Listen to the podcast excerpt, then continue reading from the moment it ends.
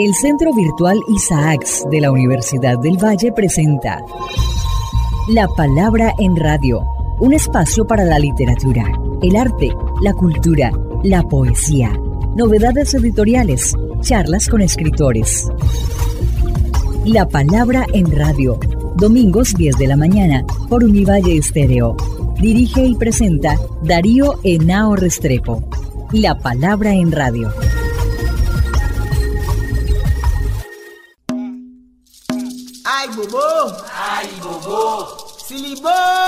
mè mè sou wap nan ma fèk yo.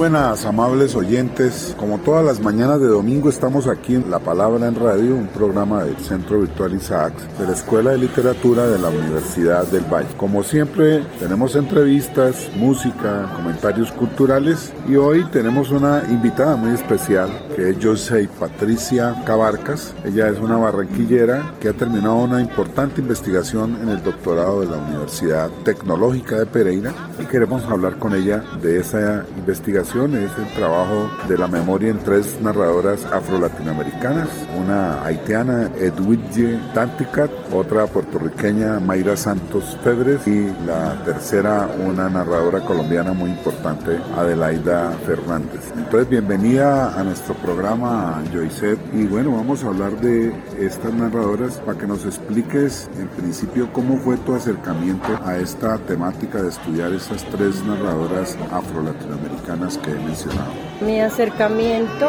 a la reescritura de la memoria de estas tres escritoras afro-latinoamericanas, un primer momento fue algo personal, porque estando o viviendo en la ciudad de Barranquilla, porque ahora resido en la ciudad de Bogotá, pero viviendo en la ciudad de Barranquilla sufrí de racismo y yo no aceptaba mi color de piel, no aceptaba mis crespos y quería blanquearme para entrar en ese círculo social que se manejaba en la ciudad de Barranquilla. Cuando me traslado de la ciudad de Barranquilla a Bogotá, también sufrí doble racismo. Sufrí racismo por mi color de piel, pero también racismo por el territorio, porque venía de la costa atlántica y obviamente siempre creen que el costeño es flojo, que no trabaja. Entonces hay un estereotipo falso porque trabajamos, estudiamos y salimos adelante. Entonces este problema interiorizado en mí me llevó a ciertas lecturas como Las Negras de Yolanda Arroyo Pizarro, como los cuentos de Mari Grueso y esta lectura me llevó a pensar que lo negro también es bonito. Me llevó a pensar que como mujer negra también puedo hacer muchas cosas, pero sobre todo aceptarme, aceptar mi cabello, aceptar mi color de piel. Entonces comenzó en mí una sanación, porque yo primero debía sanarme, debía aceptarme y quitar todos esos estereotipos que la sociedad quiere imponer sobre nosotros los afrodescendientes. Y esta lectura de las negras de Yolanda Arroyo Pizarro, donde ella empieza su lectura diciendo a los historiadores por habernos dejado fuera, aquí estamos de nuevo, cuerpo presente, color vigente, declinándonos a ser invisibles, rehusándonos a ser borradas. Esa simple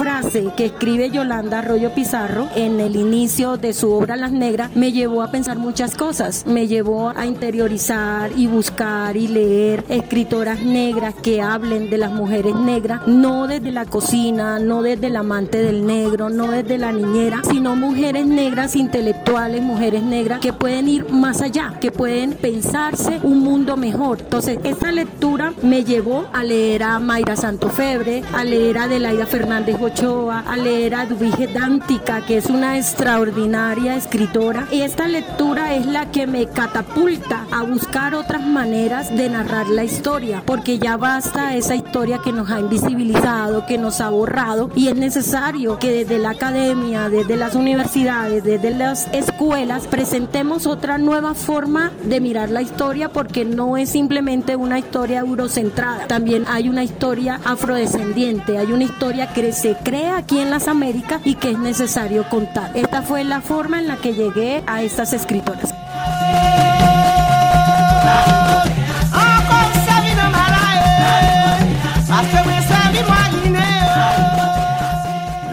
Creo que está muy clara tu motivación personal, interior de adoptar esto. Yo que conozco bien tu investigación, quisiera preguntarte sobre algunos de los conceptos que más trabajaste ahí para rescatar esa memoria que está presente en las novelas tanto de Mayra como de la Dántica, que es una haitiana, o la de Adelaida. Entonces, para que nos hables sobre todo de algunos conceptos como el de mujerismo africano, el de doloridad, la escribivencia que traes de escritora brasileña, el cimarronaje. ¿Qué te llevó a trabajar y qué te rindió de toda esta conceptualización que es realmente novedosa para rescatar la memoria que hay en estas escritoras? Bueno, primeramente partí del concepto de memoria. Ya sabemos que la memoria es aquella que cuenta, sí, que cuenta algo del pasado. Pero en este caso me ubiqué en la reescritura de la memoria, en cómo estas escritoras, mujeres negras, intelectuales, literatas, presentan unos nuevos personajes y reescriben una historia. Entonces, este concepto de memoria me llevó a consultar otros conceptos más como el concepto de escribivencia, que es el concepto acuñado por la brasilera Concepción Evaristo, y ella plantea de este concepto de la escribivencia que ya basta que la mujer negra esté acuñada o interiorizada en amamantar o criar a los blancos. Entonces este concepto habla de la madre prieta, que es la mujer que estaba en la hacienda, que trabajaba cuidando a los hijos de los blancos. Entonces este concepto de escribivencia es para despertar a los blancos, pero ya despertarlos con nuestras propias historias. Historias que son de diversas mujeres, de diversas latitudes del planeta Tierra, pero que todas concuerdan en tratar de mostrar una nueva perspectiva de la mujer. Por eso la escribivencia es contar las historias de las mujeres negras. En eso consiste el concepto de escribivencia. El de cimarronaje me parece un concepto tan bonito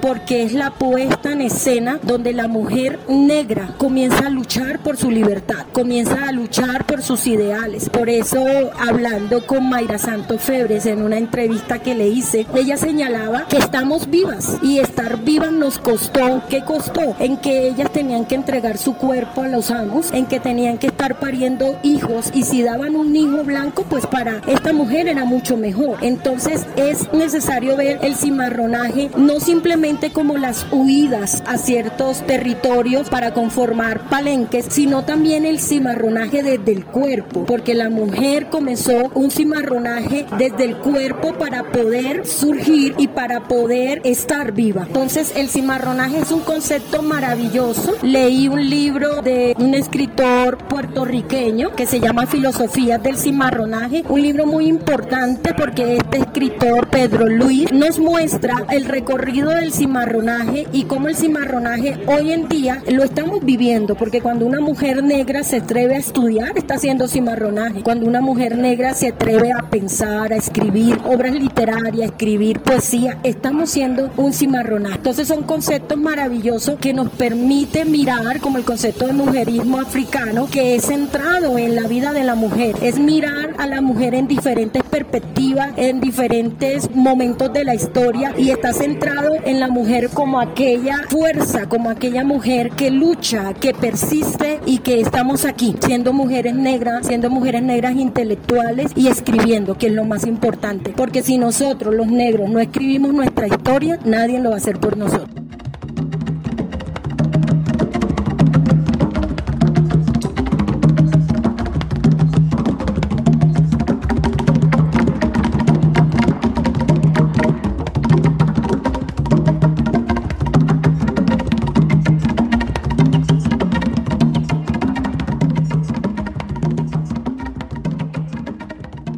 Y entremos un poco en algunos de los personajes de nuestras escritoras. Podemos empezar, por ejemplo, por la historia de las cuatro mujeres de la Dántica, la haitiana, que es una historias muy bellas. El personaje se llama Sofía Caco, para que nos cueste brevemente el periplo de este personaje de Eduvige Dántica la trabajé traducida al español por la editorial Norma. Es una obra que se llama Palabras, Ojo, Memoria, donde el narrador principal de esta obra literaria es Sofía Caco. Sofía Caco es una niña de 12 años que vivía con su tía y la abuela y su madre fue trasladada a los Estados Unidos porque ella había sido violada y no resistía estar en el territorio y por eso ella viaja, emigra. Al emigrar, ella hace su vida allá en los Estados Unidos, pero Sofía Caco cuando tiene 12 años de edad, la madre le pide a la tía que ya es momento que le entregue a su hija, que ya es momento de que ella pueda compartir con su hija. Entonces Sofía Caco siendo una niña, ella también emigra a los Estados Unidos, pero es una historia preciosa porque es la generación de cuatro mujeres, la abuela, las dos hijas de la abuela y Sofía Caco, que es la hija de una de ellas. Entonces Sofía Caco estando en los Estados Unidos, ella comienza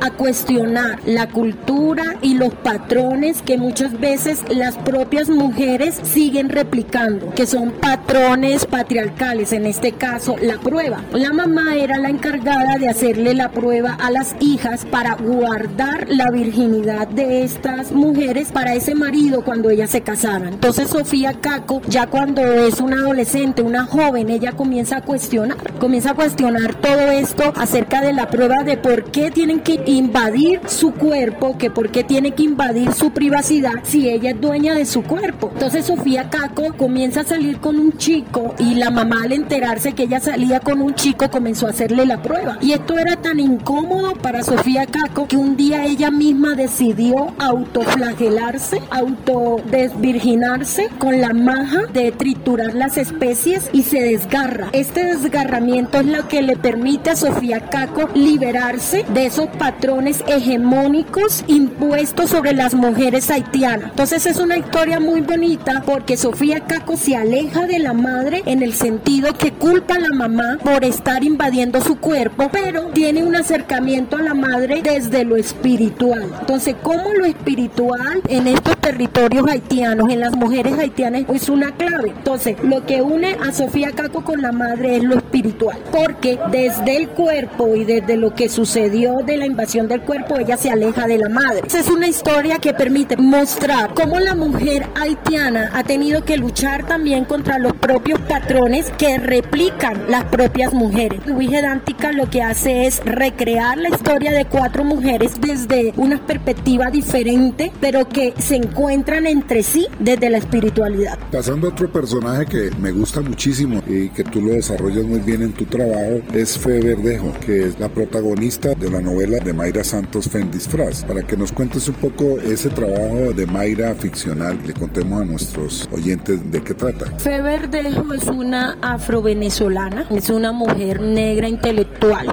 que también reside en los Estados Unidos y ella tiene a cargo un puesto muy importante desde la academia. Fe Verdejo es una mujer que para no dejar caer la academia, lo que hace ella es busca o da con unas historias del siglo XV, 16, 17 de mujeres manumisas del Brasil, pero no simplemente del Brasil, sino también de Colombia. Y estas historias es lo que permite a Feverdejo recrear un contexto histórico y era de la mujer esclava. Como la mujer esclava en estos siglos 15, 16, 17 fue maltratada, fue ultrajada, fue violada, pero como también ellas en este contexto histórico también hacían cimarronaje desde el cuerpo, como la mujer negra podía ir al gobernador para exponer su caso y que las cambiaran de amos o que escucharan sus casos para reclamar la libertad de sus hijos. Entonces, como en este contexto histórico, donde la mujer no tenía voz ni voto, donde era algo patriarcal, ellas también se hicieron sonar, se hicieron visibles. Y lo que hace Fe Verdejo recrea las historias de estas mujeres, pero algo maravilloso que hace Mayra Santos Febre como la autora de esta obra literaria es que esas historias que vivieron esas mujeres es recreada también en la piel de Feverdejo, porque Feverdejo está en el presente, pero esas mujeres hacen parte del pasado. Pero Feverdejo para poder comprender ese pasado para poder comprender la vida de esas mujeres, Feverdejo lo lleva a su propio cuerpo a través de un ritual. La importancia del ritual, que el ritual permite que dos tiempos, pasado y presente, se unifiquen para que Feverdejo vivifique la vida de estas mujeres desde sexual. Entonces tenemos a Martín Tirado, que es el hombre blanco, el que está encargado de toda la parte cibernética, de subir todo al internet, a las redes, pero entonces como Feverdejo siendo una mujer afrodescendiente y Martín Tirado siendo un hombre blanco, ¿cómo estas dos, blanco-negro, se unen para mirar una nueva perspectiva? Porque Martín Tirado aprende cómo estas mujeres negras intentaron sobrevivir en aquel tiempo. Y eso es lo maravilloso de la obra porque Martín Tirado es como si él fuera la visión de todos los blancos, pero también reconociera que ellos también tienen culpa en todo esto que pasó, pero que también ahí puede haber una sanación. Y como Fe Verdejo y Martín Tirado comprenden todo esto y Fe lo que hace es llevar a su propio cuerpo lo que sucedía con estas mujeres. Es una obra erótica donde está el cuerpo, la sexualidad, el ritual, el goce del placer, pero también está lo histórico de cómo a través del cuerpo se puede vivificar una historia. Bueno, me parece muy bien analizar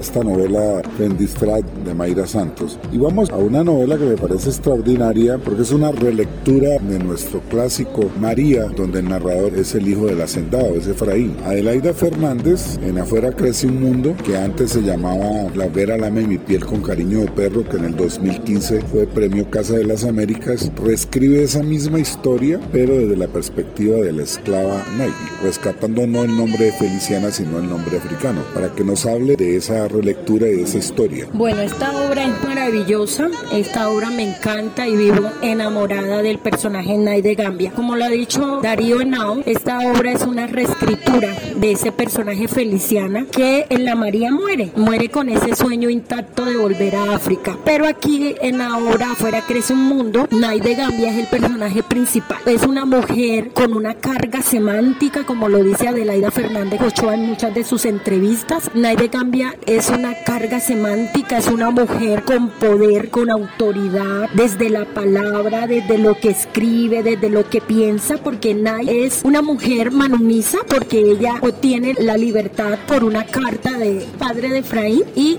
esta carta es la que ella siempre guarda y siempre tiene allí. Entonces ella aprende a leer, aprende a escribir y es una mujer fantástica porque es una mujer que también ayuda en todo esto del contexto de las luchas que se dieron. Ella también entierra a los muertos, ella con sus plantas sana, cura. Entonces es una mujer extraordinaria porque ella tiene una sexualidad, ella es dueña de su cuerpo. Algo interesante que plantea Adelaida Fernández Ochoa es el tema del retorno. Si nosotros vamos y leemos en la historia, los retornados que hubo fue de Brasil y Cuba. No he leído acerca de retornados de Colombia, pero es un tema muy importante que hace Adelaida Fernández Ochoa y es un guiño que podemos seguir investigando. Cómo ella plantea ese retorno desde Colombia hacia África, que lo hace a través de esta mujer que se llama Naide Gambia. Naide Gambia entonces lucha porque ella no cree en una libertad de papel, no cree en los libertadores, ella sí apoya la causa, apoya la lucha y sí es necesario estar libre, pero para ella la libertad no es un papel escrito que digan que eres libre, para ella la libertad es el retornar a África. Entonces es un tema muy importante porque el retorno a África le permite a Naide Gambia conectarse con su cultura, pero también llevar todo lo que ella aprendió, porque recordemos que todos los esclavizados en las Américas hubo también creación, creación de la música, creación de los espacios, porque ellos crearon, porque las Américas fue creación, aparte de estar esclavizados ellos crearon, y esta creación es la que retorna a África, ese encuentro de esta cultura, de estos afrodescendientes y africanos que tuvieron en este territorio, pero al volver como ese encuentro cultural puede engrandecer todo lo que tiene que ver con estos aspectos. Entonces, Naide Gambia es una obra fabulosa, la estoy trabajando con mis estudiantes en el colegio. Creé un semillero de investigación escolar. Tengo estudiantes de cuarto, quinto, octavo, noveno y décimo grado. Estamos trabajando la obra Afuera crece un mundo y es impresionante cómo los estudiantes ven otra cara de la María, porque ellos siempre me decían, profe, pues ya uno conoce la María, que siempre la quieren presentar como una novela romántica, como una novela fundacional, pero entonces yo empecé con ellos a trabajar qué hay detrás de la María. Y le mostré que detrás de la María hay un personaje que la María se llamó Feliciana, pero lo importante que hace la literatura es que yo puedo revivir, yo puedo colocar otros personajes en otros niveles. Entonces es interesante, tengo una estudiante que está dibujando unos cuadros en óleo de esta obra que más adelante cuando los tengamos listos se los mostraré a Adelaida Fernández Ochoa para que ella pueda conversar con las niñas y mirar cómo es su obra da para pensar mucho más. Entonces es un personaje fabuloso, invito a que todos leamos afuera Crece un Mundo porque es esa mujer negra empoderada, dueña de sí, de su cuerpo, de su sexualidad y de su hijo, porque ella no permite que su hijo aprenda las cosas que hay acá. Ella quiere que su hijo tenga la cultura africana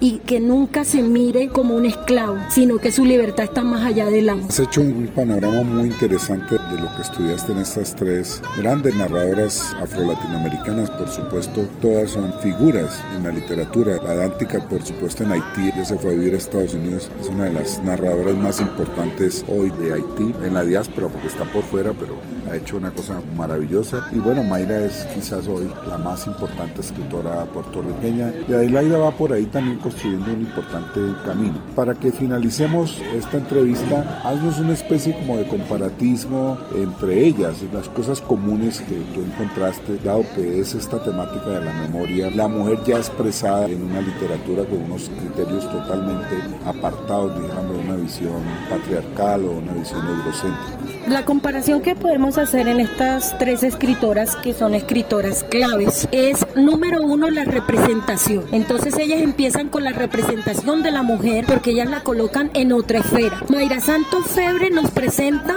en las dos obras que yo trabajé una mujer intelectual. Entonces hay una representación de la mujer como aquella mujer que sí puede estudiar, como aquella mujer que puede darle a la ciencia y a la academia un toque femenino, pero un toque también desde la academia. Entonces, en Mayra Santos Febre, la representación va como una mujer intelectual. En Adelaida Fernández Ochoa vemos a Naide Gambia, que es una mujer, pero también esa representación de esta mujer es una representación que sabe leer, sabe escribir, es una mujer empoderada, es una mujer que administra una hacienda, es una mujer que tiene en sus manos una autoridad. Entonces también está presentando un tipo de mujer guerrera, luchadora. Y Eduvige Dántica nos presenta una mujer que está anclada al contexto familiar, pero desde el contexto familiar ella también lucha por su libertad, lucha por su cuerpo, lucha por sus ideales y lucha por sí misma. Son tres espacios de tres mujeres, pero lo que vemos en estas tres escritoras es esa representación, ese tejido de la mujer, sacar la mujer de esa invisibilización que ha estado durante mucho tiempo, sacarla de allá, de ser la que cuida a los hijos de los blancos, de ser la amante o la cocinera. Sí, hay algo bonito en la obra de Mayra Santos Febre, en Micaela Torné. Micaela Torné es una chica puertorriqueña que tiene una abuela que es curandera. Y Micaela Torné dice, pues está el legado de mi abuela, es un legado ancestral, pero yo no simplemente me puedo quedar siendo una curandera más del barrio. Y lo que hace Micaela Torné es que ella lo que hace es acudir a la academia y Micaela Torné entonces es la primera mujer que en la isla corta las trompas de falopio. Y ella dice, y soy la primera mujer negra que no estoy en la cocina, ni soy la sirvienta, soy la primera mujer negra que atravieso la puerta grande como toda una doctora. Entonces es importante cómo estas escritoras nos muestran ese legado que tenemos las mujeres negras de transformar nuestro entorno y no decir, no, es que soy negra, es que nos esclavizaron por tanto tiempo o tengo una mente débil. No, debemos ser mujeres empoderadas y eso es el primer tema de comparación. El otro tema de comparación es el cimarronaje. Cómo estas tres escritoras desde sus obras construyen un cimarronaje,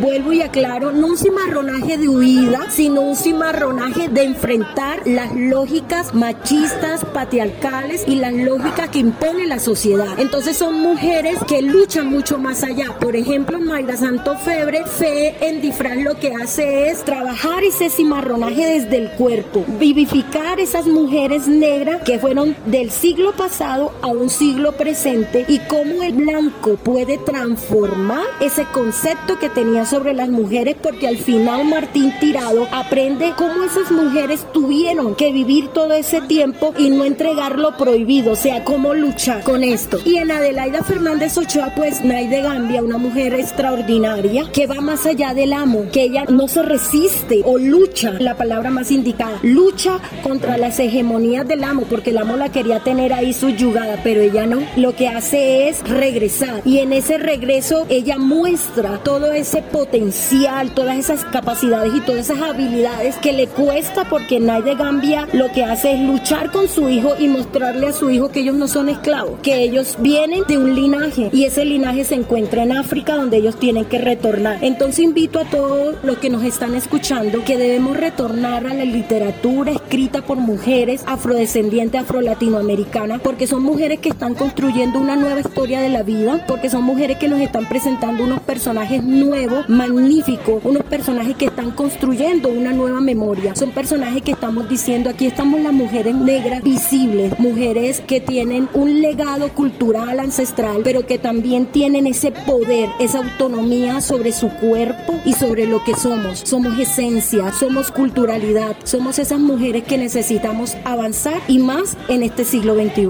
Bueno, hemos hablado aquí sobre estas extraordinarias novelistas afro-latinoamericanas, pero que nuestros oyentes se interesen por leerlas. Te agradezco mucho, Patricia, por habernos acompañado aquí en La Palabra en Radio.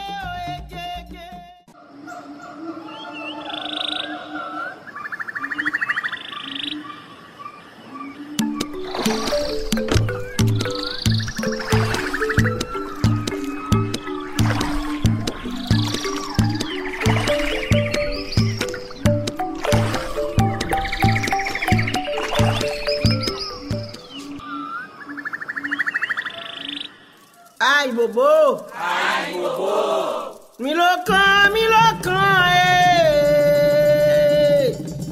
Y'en valou tous les saints, y'en valou tous les morts, aussi au seguelo.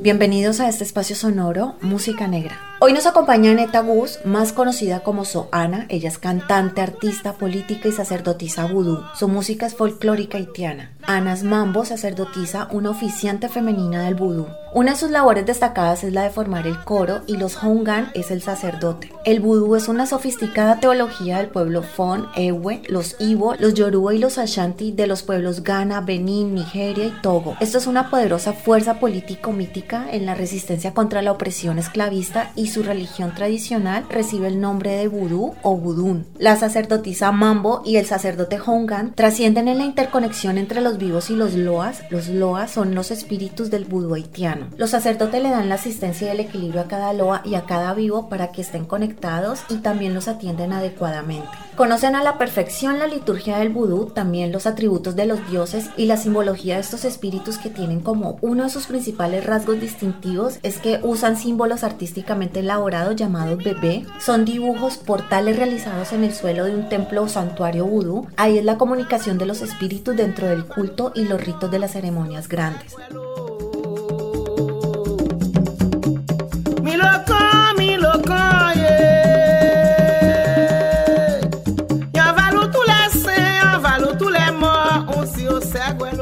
Sohana fue durante toda su vida una mujer de convicciones muy implicada en cuestiones sociales para promover la cultura haitiana. Es una feroz intérprete de piezas políticamente comprometidas con la música vudú haitiana. Fue víctima de arresto ilegal. Al salir libre, realizó las grabaciones de los trabajos Complete Resistance bajo el sello Artes del Gallo Cantando. Están escuchando a Sohana, su música al vudú, interpretando el canto ritual con la canción Micolán.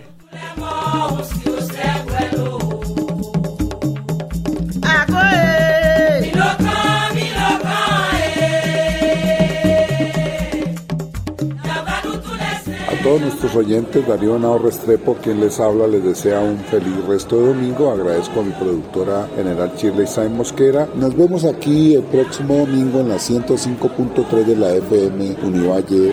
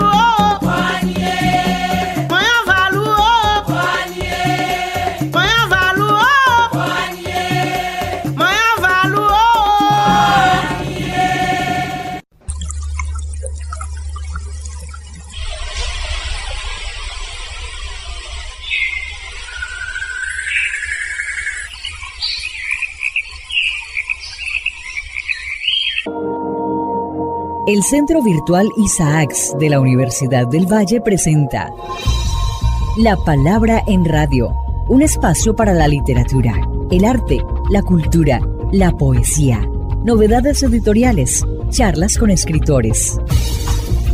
La Palabra en Radio, domingos 10 de la mañana por Univalle Estéreo. Dirige y presenta Darío Henao Restrepo. La Palabra en Radio.